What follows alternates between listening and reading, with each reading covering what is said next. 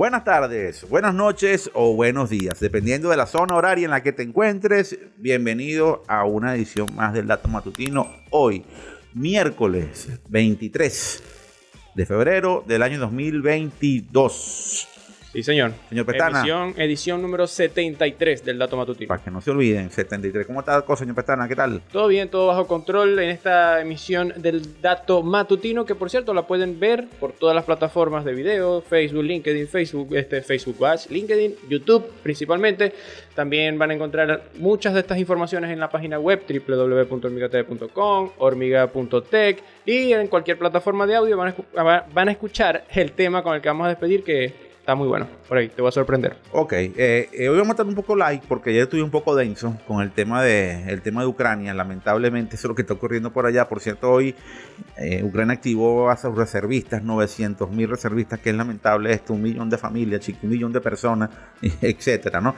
Pero bueno, vamos a la cosa más positiva. Eh, la semana que viene ya arranca el lunes el Congreso Mundial Móvil de Barcelona, es un dato no menor. Hoy tenemos publicado una entrevista que le hacen al, al presidente de Realme, la compañía china que está haciendo una presencia importante en este mercado asiático, sobre su participación en el Congreso Mundial Móvil de Barcelona y el lanzamiento del GT2 y el GT2 Pro que son equipos que van a estar en el rango de los 800 y 600 dólares, pero que quieren competir duro en el mercado tope de línea. Tienen unas prestaciones muy interesantes y quieren competir en ese segmento. Algo que me parece bueno, bueno, es que estas marcas chinas estén incursionando en el mercado norteamericano, que está obviamente centrado, centrado, enfocado en su iPhone.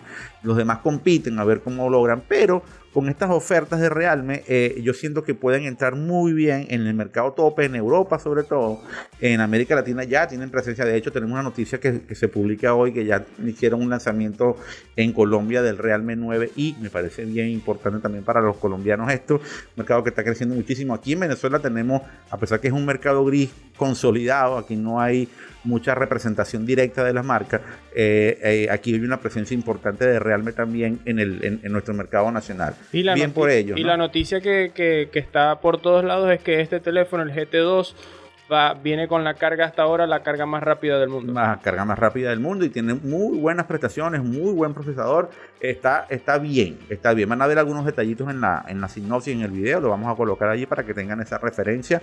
Equipo que se presenta la próxima semana en Barcelona y que como aquí en Venezuela tenemos bastante conocimiento sobre Realme, veamos que avanza. El impacto que tenga esta marca en el futuro, no, no, o sea, no, no, lo, no lo desmeriten. Creo que tiene mucho, mucho futuro, tiene mucha, va a tener muchos muchos efectos. Acuérdense que el golpe que recibió Huawei habilitó a grandes a otras grandes marcas chinas a meterse duro en el mercado mundial y realmente creo que puede ser una de esas. Adolfo.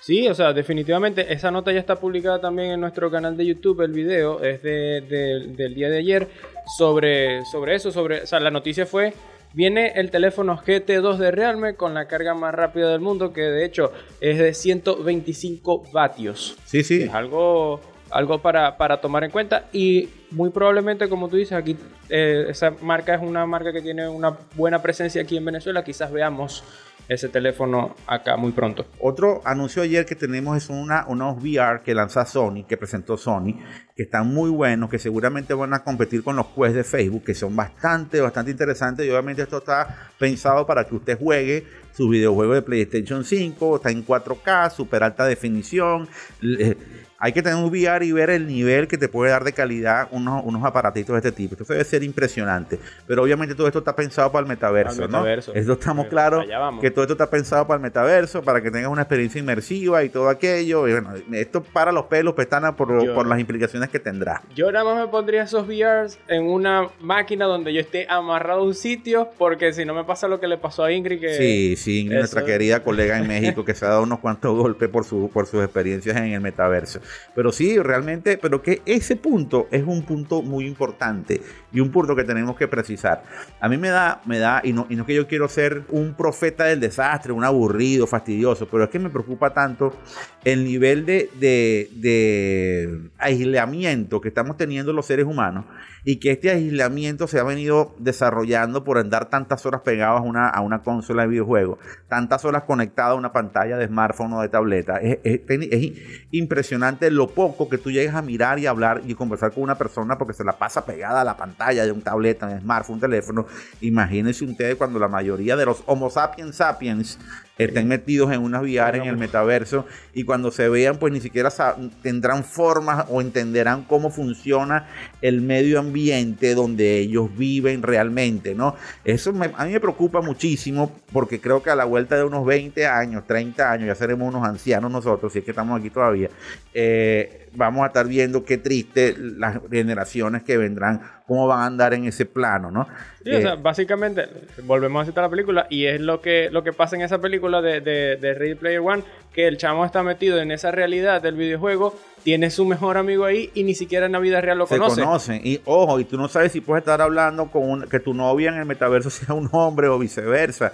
O sea, tú no sabes, loco, lo que puedes conseguirte allí y son cosas que obviamente tendrás que entenderlas y que y tendrá que habilitarse la mente para entender esos elementos, pero creo que tiene que haber un punto de equilibrio.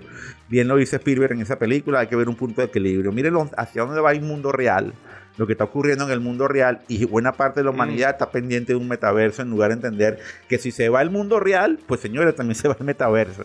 Entonces, esas son las cosas que tenemos que entender desde, desde esa apreciación sobre, sobre el tema. Sobre, hay un tema en que publicó Giselle ayer que me parece válido y es el tema de una posibilidad hacia 2025 de un iPhone plegable. Bueno, de los iPhone plegables, hay, habían dos, supuestas, dos supuestos prototipos en los que estaban trabajando, en los que estaba trabajando Apple desde hace rato, que está haciendo, realizando pruebas y tal, pero no han mostrado como algo definitivo.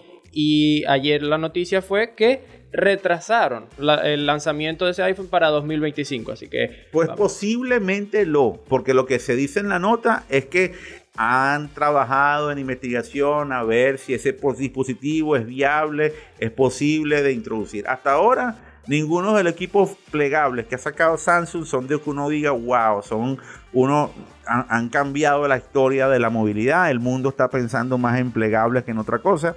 Yo no lo he visto. Además son caros.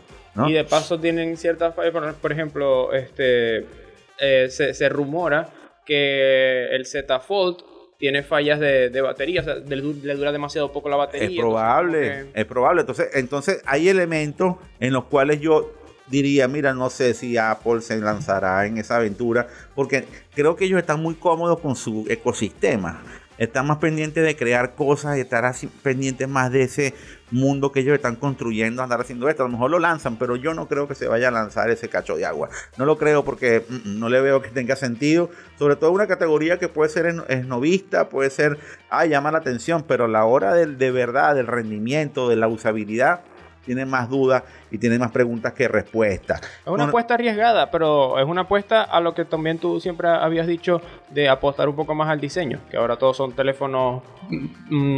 claro, claro, claro, sí, pero ahorita vienen otras cosas. Ahorita no sé si estamos, ya yo creo que estamos en una etapa y no que quiera filosofar ni ser pitonizo ni nada de eso, pero yo creo que, creo que estamos ya en una etapa en la cual el, el formato de, este, de esta tablita de 6 pulgadas ya está muriendo del touch, ya, ya se está muriendo y creo que ya vamos hacia otro tipo de conectividad, hacia otro tipo de conexión. No digo que van a morir los smartphones, pero creo que la gente va a estar conectada con todas las cosas que quiere y desea a través de otras fuentes de acceso. ¿Cuáles van a ser? Unas VR, sí. Puede ser unos lentes, sí. Puede ser una tabla que coloques en cualquier sitio y te conecta, sí. Bueno, por ahí Xiaomi tiene unos lentes así, tal con un tipo los de los de Dragon Ball, con una pantallita y por ahí puedes ver infinidad por eso te digo, vamos a una migración de, los, de las formas de conexión, de los dispositivos por donde conectarnos, así que no creo que tengo que gastar mucha plata en algo que sé que ya está cumpliendo su periodo, ya cumplió su tiempo,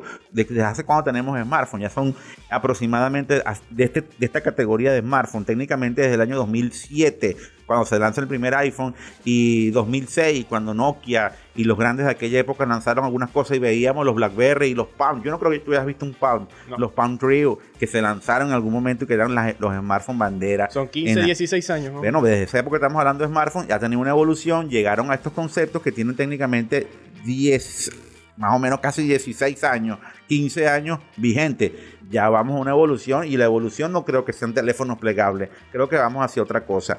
Eh, dato, importante con relación a la aplicación de, Real Truth. Eh, eh, Truth Social. Truth Social. Yo sé por qué digo Real Truth. No sé por qué. Ah, porque la cuenta de Twitter de, Donald Trump es Real Donald Trump.